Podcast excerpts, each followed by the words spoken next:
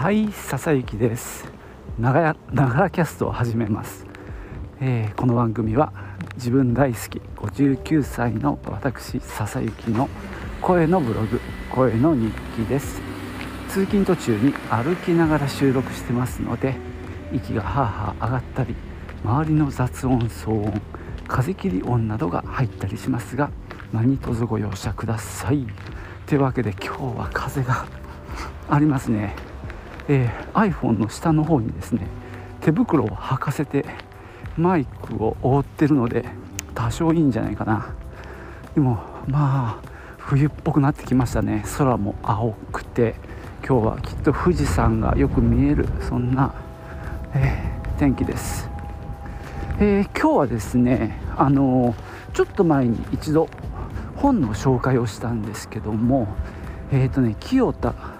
孝之さん「えー、さよなら俺たち」っていうね本を紹介したんですけどその方のオンラインのあの講義が今日あるんですよ。でそれはね古本屋の100年っていうねところ方のツイートで知ったんですが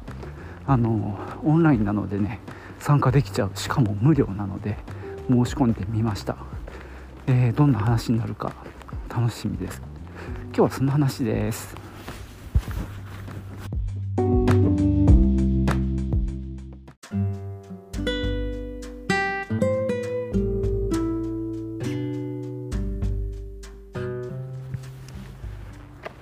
ただね今日ね仕事なんですよ。日曜日なんですけどね。もうクリスマス前で忙しいのでああまあ頑張って今日も仕事するんですがまあできればねそれを聞きながら仕事させてもらおうかなと思ってます。まあ電話かかってきたりね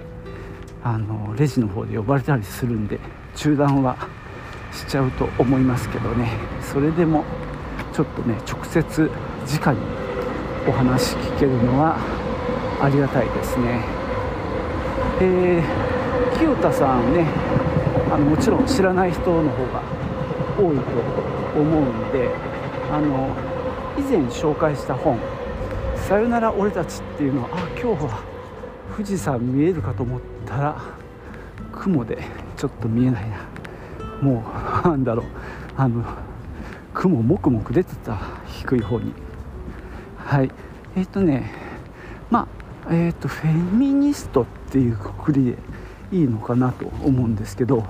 桃山商事という屋号であの学生時代からあの活動されていて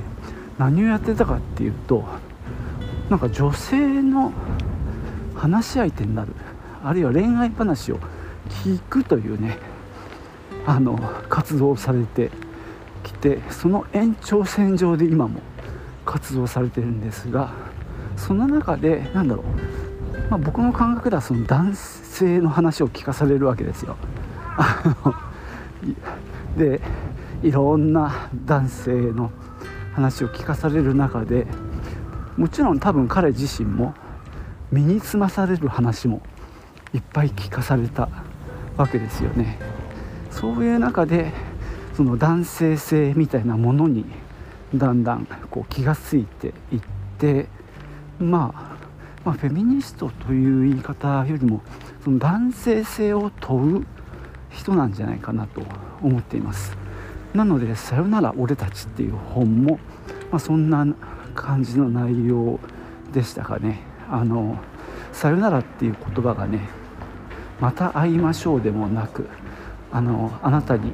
ご加護神のご加護でもなく言っている意味は今までこうでした。作用であればここから私たちは、まあ、別の道を歩みましょうっていう過去との決別？みたいな意味合いで使われるこの日本の別れ際のことはなんか世界的にも珍しいらしいんですけども。で何と決別するかっていうと俺たちっていうね男社会の価値観であったり男でつるんでいるそういうものと決別しようみたいなテーマであの書かれた本なんですね。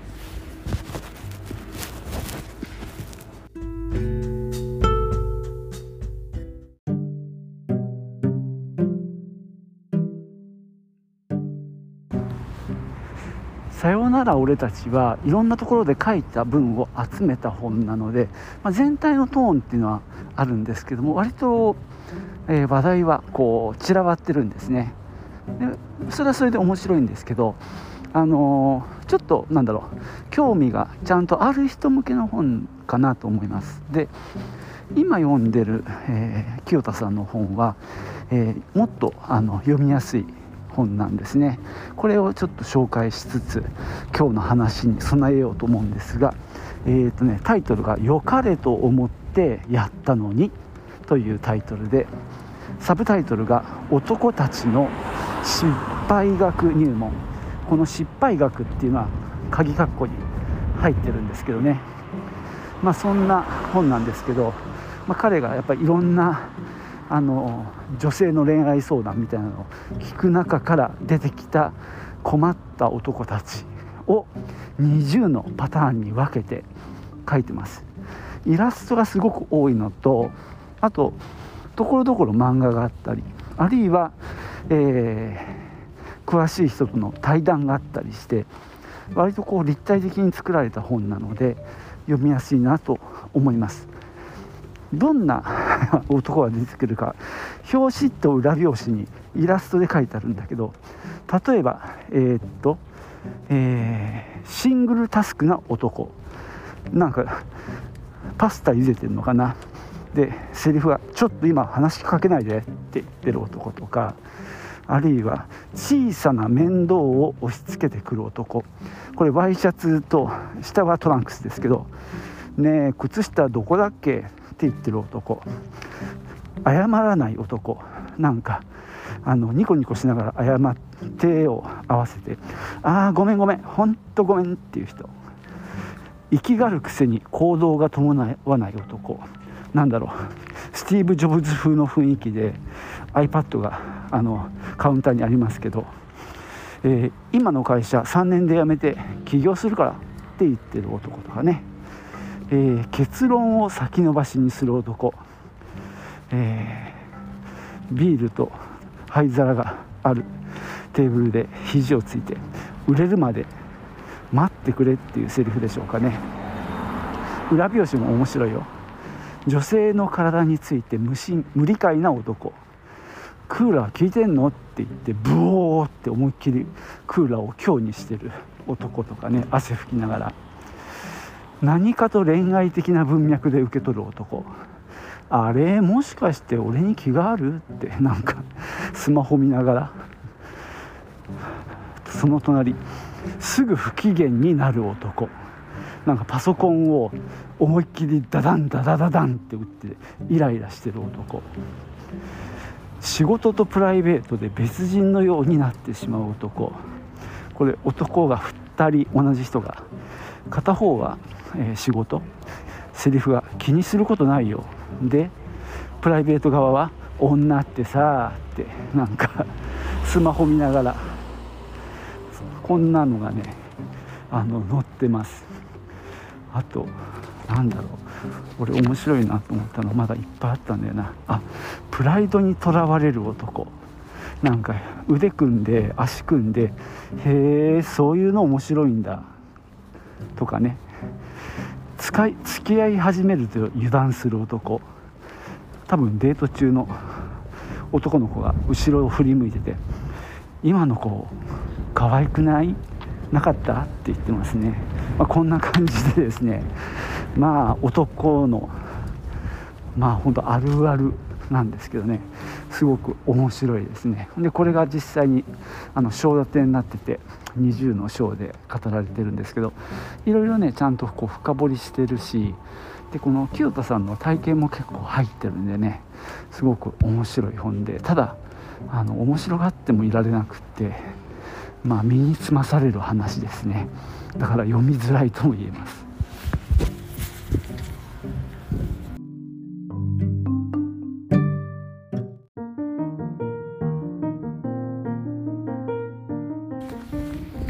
はい帰りです。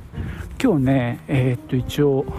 そのセミナー受けたんですけどもやはりですね仕事中なので電話はかかってくるわね。お店でレジでちょっと呼ばれるわ。でもまあほぼ電話だね。ちょっと今日はね人も少なかったっていうのもあって、えー、電話を取ると1回中断しちゃってさ。なかなかねこう集中して聞けなかったのがものすごく残念でしたね。ただ、えー、っとさっき紹介した「良かれと思ってやったのに」っていう本が割と、まあ、レジュメのベースになっていたのでそれに沿ってね話がされていましたね。えっと実はこの講演会とかさ勉強会さあのリアルに対面でもやりつつもあのオンラインでもやるっていうなかなか難しいことをやってましたね。でまあオンラインの人はこうチャットで質問がいけるんですけどもコメントとか。すごいいいコメントが入っててあのー、それ僕は聞き逃した部分なんだけど多分あの清田さんが、まあ、言ったことだと思うんですけども女子校の場合は何だろう男性の目がないことによってこうリーダーシップみたいなものがこう作られていくいくというかそういったものが、まあ、醸成されていくっていうのかな。っていうのに対して男子校はこう男社会の価値観ホモソーシャルなところに染まっていくっていう対比が面白いと思いましたっていうねコメントがあってああそんな面白いこと言ってたんだと聞き逃したのが残念だったんですけどもここでいうところのホモソーシャルって何だっていうと、まあ、その男同士の中で世界で作られる価値観ですね。でこれがまあこの清田さんの話の中でも結構比重が大きい部分で彼も男子校で中高かな、えー、生活してたっていうこともあってそこがある意味どっぷり使ってたっていうこともあってそこに結構言及されることが多いんですね。僕はそのホモソーシャルっていう言葉を知らなくてあの彼の著作で初めて知ったんですけどまあうまく説明できないんだけどなんだろう。男社会男同士の中での、ま、なんか絆とかさ価値観みたいなものらしいですね。これまだごめんなさい。うまく例が出せないんだけど。例えばなんだろう。ああそう。あのこの本えっと「よかれと思ってやったのに」の最後のところに対談が載っていて。ハゲの話が出てくるんですね。でその中の例として例えば、まあ、ハゲってもう僕は差別だと思うんですけど、まあ、身体的な部分。ただその中で、まあ、書いてあったんだけどハゲそのものを揶揄してるんじゃなくってハゲを気にしてない人もいるじゃないですか。トレンディエンジェルの斎藤さんとかさ。でそれに対して気にしてるそのマインドをあの俺は揶揄してる笑ってるんだっていうのが あのなんだっけ？ポジハゲ？ん？ポジティブに捉えるっていうことらしいんですけどもそういうなんだろう。直接的じゃなくてその精神的なありようをなんだろうからかうっていう非常に巧妙なトリッなんですけどもその中でも例えばなんだけどそういうのを気にするのが男らしくないかっこ悪いみたいなのが多分そのホモソーシャル的なあの価値観なのかなっていうのが僕の理解なんですけどね。でそういうのを例えばいじる。でいじるのありっていうのもホモソーシャル。な感じかな。でそれに対してこううまく返せれば何て言うかランクが上がるというかあいつはおもろいやつだみたいな感じに認められていくとかね。そういうのかなと思うんですけども、まあ、僕自身もそういうのすごい苦手でいじられるのも結構嫌だし、まあ、人をいじることも基本しないんで自分、まあ、ある意味つまんねえやつだなって思うんだけどそういうのをつまんねえやつだなって思うのが多分ホモソーシャルなんじゃないかなって今ねちょっと気づきがありましたけどあーなんか風が強い。